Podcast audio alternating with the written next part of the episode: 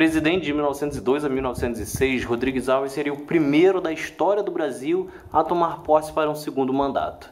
No entanto, com gripe espanhola, ele sequer assumiu o cargo, deixando então para Delfim Moreira, que é o tema desse vídeo. É Pilatos lá na Bíblia quem nos diz, e também faleceu por ter pescoço o infeliz autor da guilhotina de Paris. Com o presidente eleito doente, Delfim Moreira tomou posse em 15 de novembro de 1918.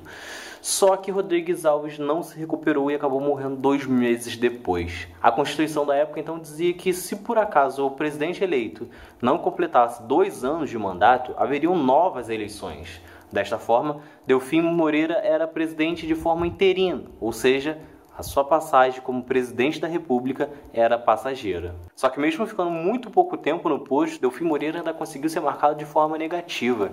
Isso porque o Brasil atravessava uma grave crise econômica, as condições de vida estavam cada vez mais difíceis, o custo de vida estava muito caro e a situação dos trabalhadores também não era nada fácil.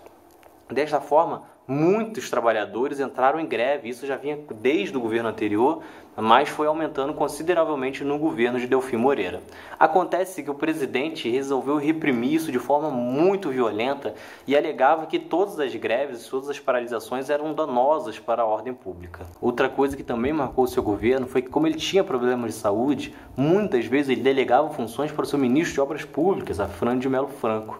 Isso acabou marcando seu governo com o nome de regência republicana, comparado a algumas monarquias da Europa. Delfim Moreira ficou no cargo até 28 de julho de 1919, sendo presidente, portanto, por pouco mais de oito meses.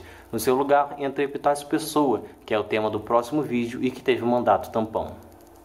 Se você gostou, se inscreve, curte, ativa as notificações e fica por dentro que semana que vem tem mais vídeos.